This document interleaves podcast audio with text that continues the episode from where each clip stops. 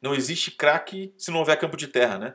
Quando eu, aí, desculpa a analogia, mas o campo de terra aqui para mim é a categoria de base.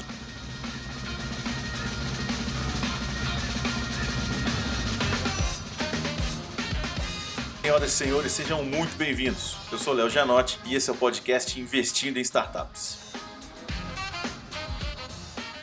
Antes de qualquer coisa, alguns anúncios que eu não posso deixar de fazer, senão o pessoal puxa minha orelha aqui. Dia 22 de junho de 2020, eu estou gravando isso hoje, é dia 1 de junho. Dia 22 eu vou estar junto com a Mariana Forest, que é gestora da Honey Island Capital, e junto com o Alessio Alionso, os founder e CEO da Pipefy, e hoje investidor anjo super ativo, que tem dado, dado contribuições fenomenais para o ecossistema. A gente vai estar juntos discutindo a convite da How Education discutindo quais foram os impactos da Covid-19 nos investimentos anjo agora que a gente já tem aí mais de 60 dias de impacto direto da pandemia. Aqui no Brasil a gente já pode analisar de como é que isso impactou os nossos investimentos, nossos novos investimentos, nossas investidas e afins. Então, dia 22 do 6, se liga lá no Instagram da HAL para pegar o link e estar tá junto com a gente nessa live. E um outro anúncio também, junto com a HAL Education, eu montei um curso online de investimento anjo. Vai ser no dia 6 8, 13 e 15 de julho. Primeira aula dia, dia 6 de julho. E já tem um lote promocional uh, no ar. Só você. Eu vou deixar o link aqui no. Tanto da live como do curso, eu vou deixar na descrição do podcast, vou deixar no meu Instagram também. Quem quiser, é só entrar e estar tá junto com a gente. É, como é online, a gente vai fazer uma turma muito pequena para poder ter uma interação válida.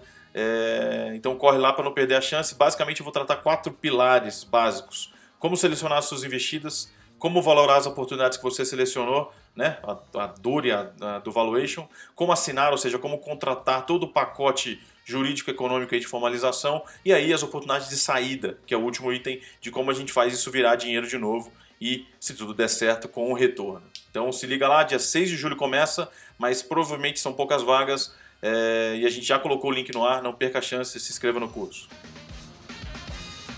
Vamos ao episódio 22. Basicamente, o que eu quero trazer aqui para vocês são informações sobre o Venture Capital, mas eu não posso deixar de falar da palavra do momento. Eu falo mais coronavírus do que eu falo meu próprio nome. Então, é, temos aí 70 dias de quarentena, mais ou menos, aqui na cidade de Curitiba. Não sei de onde vocês estão, estão ouvindo, mas todo mundo está sendo impactado mais ou menos com essa quarentena.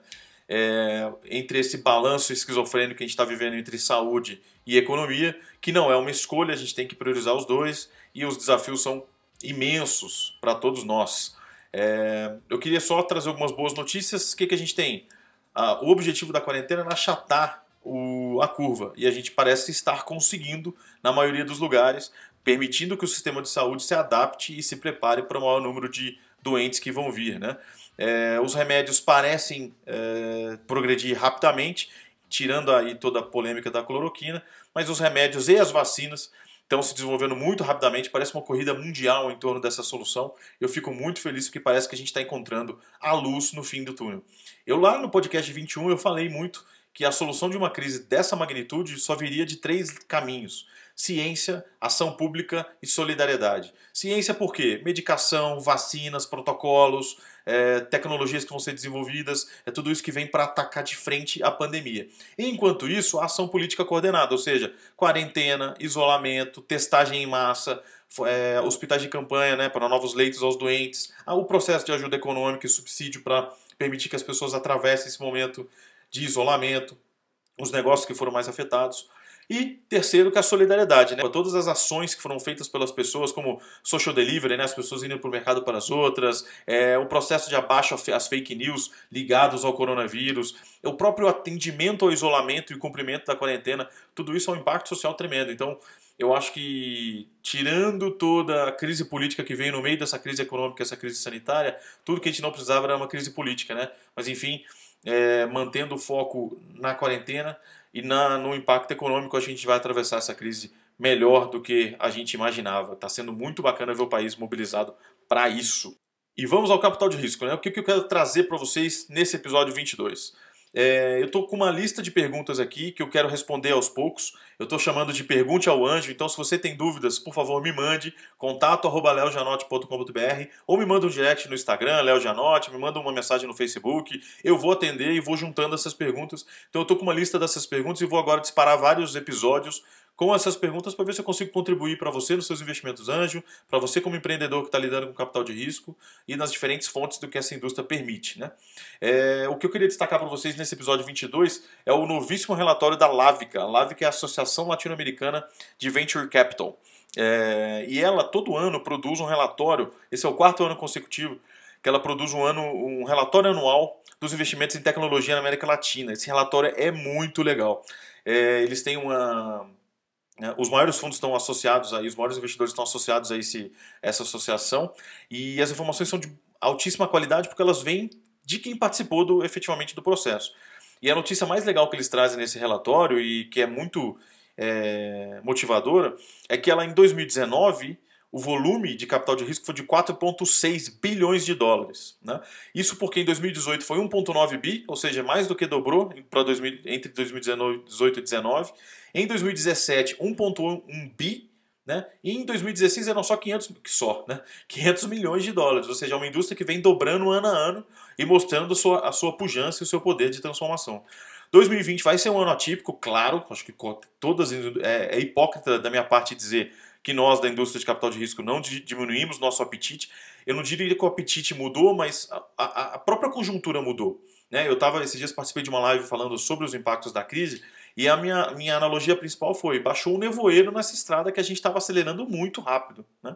A gente sabia o caminho, a gente estava consciente dos nossos equipamentos, a gente estava acelerando baixo naquele, naquele asfalto liso e de repente baixou um nevoeiro. É natural a gente tirar um pouco o pé do acelerador, começar a olhar os instrumentos todos os, os, investidores são claros em dizer que a atenção primordial é aos portfólios, ao, ao, às investidas do portfólio, né, aos seus portfólios, para que a gente mantenha o que eles estão chamando de survival mode. Ou seja, vamos preservar caixa, vamos esticar runaway, vamos permitir que essas empresas passem mais saudáveis por essa crise. Então, é, a mudança de apetite tem muito a ver com essa questão de prioridade, ou seja, é, eu também tenho que cuidar das minhas investidas atuais para que elas atravessem a crise de uma forma saudável. Né?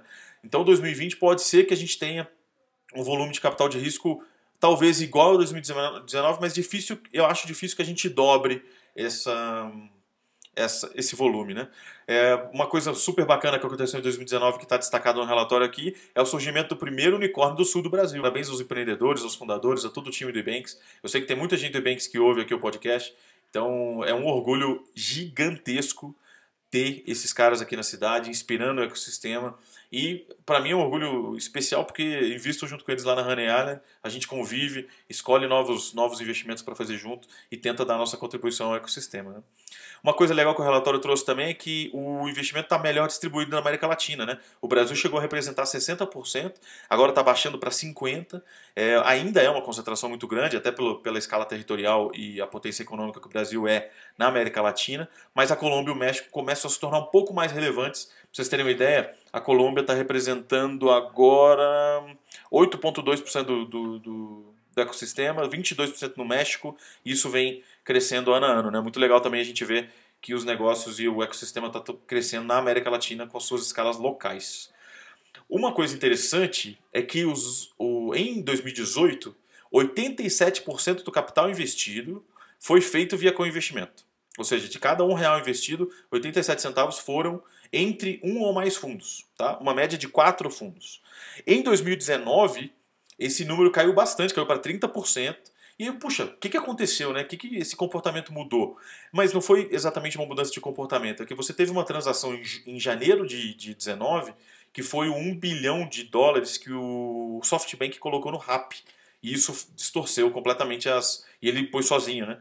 Isso distorceu as, as estatísticas, mas se você expurgar a, o SoftBank com o RAP, você tem, um, tem 90% de estatística de co-investimento. Isso mostra que a gente continua sendo uma indústria que se conecta. Mas, claro, o efeito colateral é, negativo disso é que a gente tem uma indústria também muito panelizada, né? Poucos players que ainda dominam os maiores deals. Mas aos poucos eu acho que essa indústria está se tornando mais horizontal, com mais gente participando. Eu, eu sou um dos entusiastas para que mais gente participe dessa indústria. Né? Até esse pouco esse meu engajamento para formar novos investidores anjo, minha contribuição em outros fundos é para que a gente tenha cada vez mais players nesse mercado. É, a gente teve uma coisa legal também na indústria que foi o maior incremento em early stage, investimentos é, abaixo da série A, abaixo do seed, onde fundos mais maduros já estão bem estabelecidos, como Canary, Astella, Redpoint e outros fundos que estão focados aí, a Maia, fundos ligados ao early stage, ou eles estavam posicionados acima e estão descendo um pouco o degrau para buscar a originação, é, e reforça um pouco a tese de que não existe craque. Eu publiquei isso numa revista aqui, de, aqui do Brasil falando que não existe craque se não houver campo de terra, né?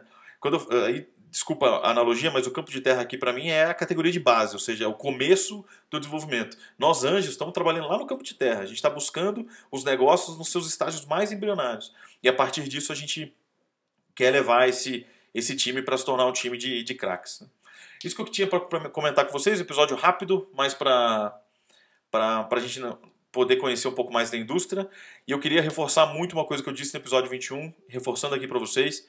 Vai ficar tudo bem. Em toda crise existem três coisas: uma data para acabar, novas oportunidades no caminho e ensinamentos para toda a vida. Então não vamos perder esse, esse, esse espírito, vamos continuar empreendendo os nossos negócios, cuide das suas pessoas, cuidem dos seus times, fiquem de olho no caixa e não percam o horizonte de crescimento. O mais importante nesse momento é a gente não perder é, a perspectiva de crescimento dos nossos negócios. Sigam firmes, a gente se encontra. Espero encontrar muitos de vocês no curso online com a How Education, link lá na descrição.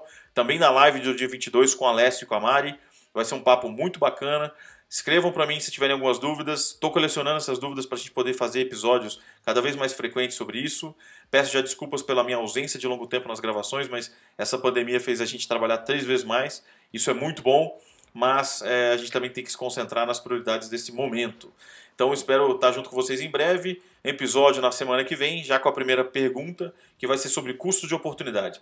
E aí eu já é, encontro vocês novamente. Valeu, gente. Se cuidem, fiquem bem. Fiquem em casa se possível. Se não der, quando sair, se protejam. E a gente segue junto até essa pandemia que logo, logo vai acabar.